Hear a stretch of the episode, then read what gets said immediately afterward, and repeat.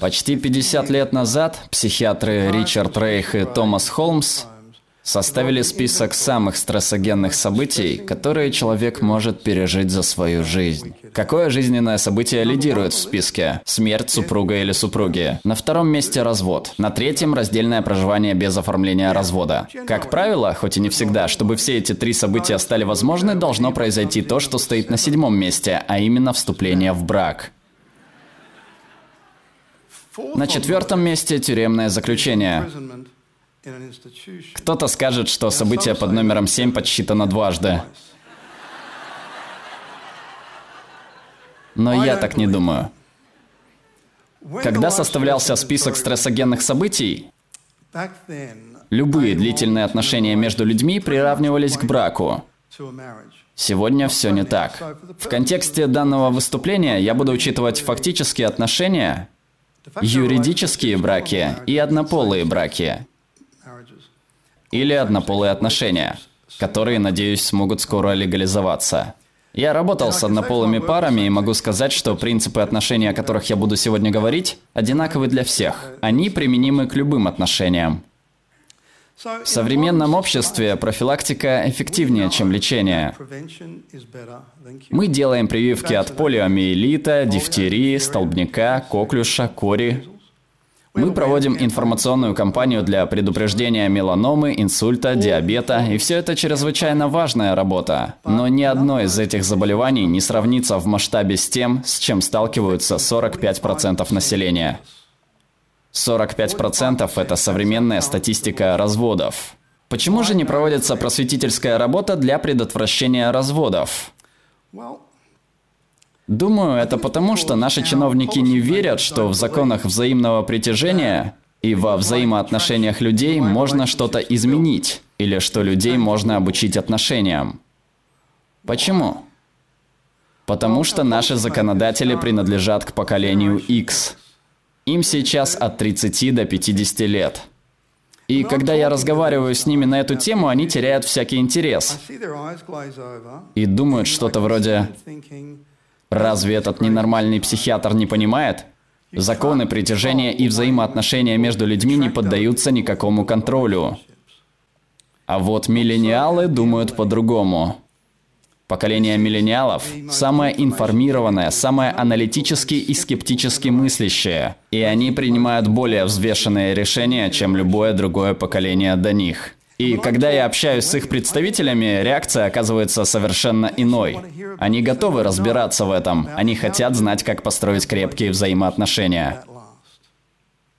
И если вам интересно, как пережить постромантическую стадию в отношениях, я готов дать три совета, которые помогут вам избежать развода. Развода можно избежать, приняв соответствующие меры или на поздней стадии – когда отношения уже начали давать трещину. Или на ранней стадии, до того, как мы свяжем себя обязательствами, до того, как появятся дети. Давайте об этом и поговорим. Итак, первое, что я уяснил. За своими электронными устройствами миллениалы проводят как минимум 7 часов в день. Это в Америке.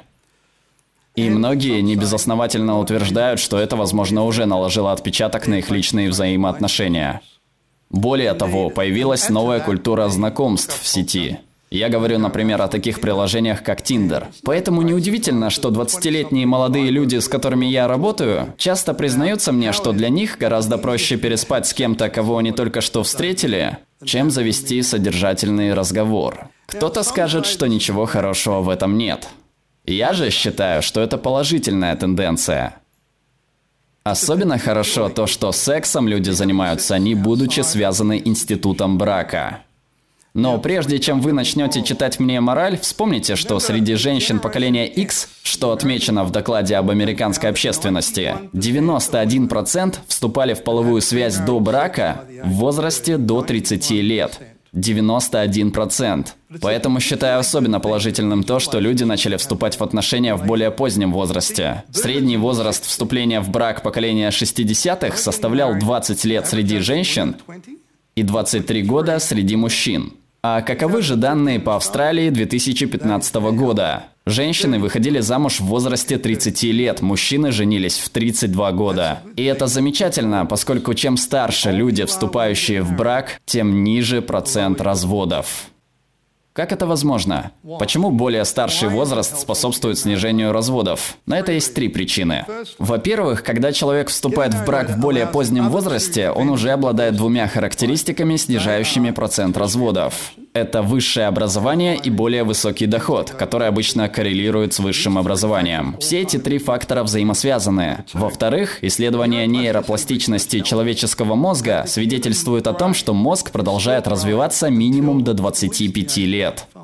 Это означает, что способ мышления и само мышление будут изменяться вплоть до 25 лет. Третья причина, и я считаю это самое важное, личность человека. Состояние вашей личности в 20 лет и в 50 лет будет отличаться.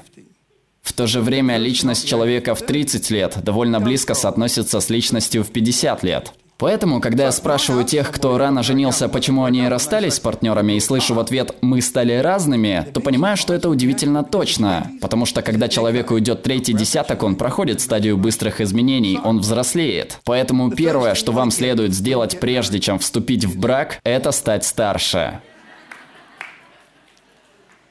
Второе.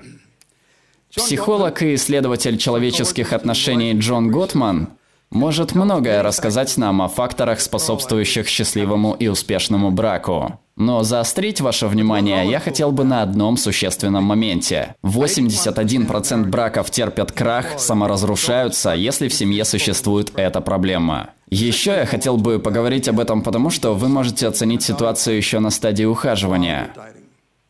Готман выяснил, что самыми прочными и счастливыми на протяжении многих лет оказывались те отношения, в которых партнеры выступали на равных. Они были гибкими в принятии больших решений, таких как покупка дома, заграничные поездки, покупка машины и рождение детей. Но когда Готман продолжил исследование, то выяснил, что гибкими обычно были женщины. Угадайте, кто же создавал больше проблем? Да, здесь всего два варианта ответа, не так ли? Верно, мужчины были виновниками разногласий. А еще Готман выяснил, что мужчины, проявлявшие гибкость в отношениях, оказывались потрясающими отцами. Поэтому, женщины, задумайтесь, насколько гибким является ваш партнер. Мужчины, вы состоите в отношениях с женщиной, потому что уважаете ее. Так проявите же уважение, и когда вам предстоит принять какое-то решение. Третье. Мне всегда интересно, почему некоторые пары приходят ко мне на прием после 30-40 лет брака. В это время люди обычно приближаются к старости с ее болезнями и недугами. И в это самое время они начинают особенно заботиться друг о друге.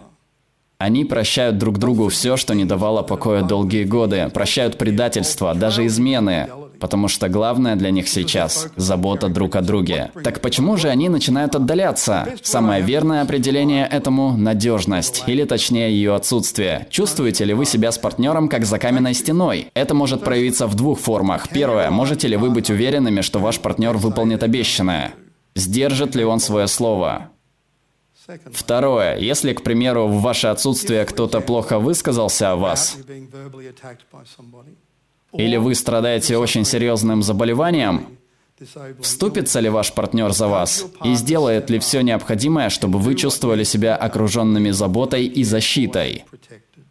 А вот и разгадка. Если вы приближаетесь к преклонному возрасту и не чувствуете заботливое плечо вашего партнера, наоборот, вам приходится все время подставлять свое, то в и так уже непрочных отношениях вам, скорее всего, лучше будет без партнера, чем с таковым.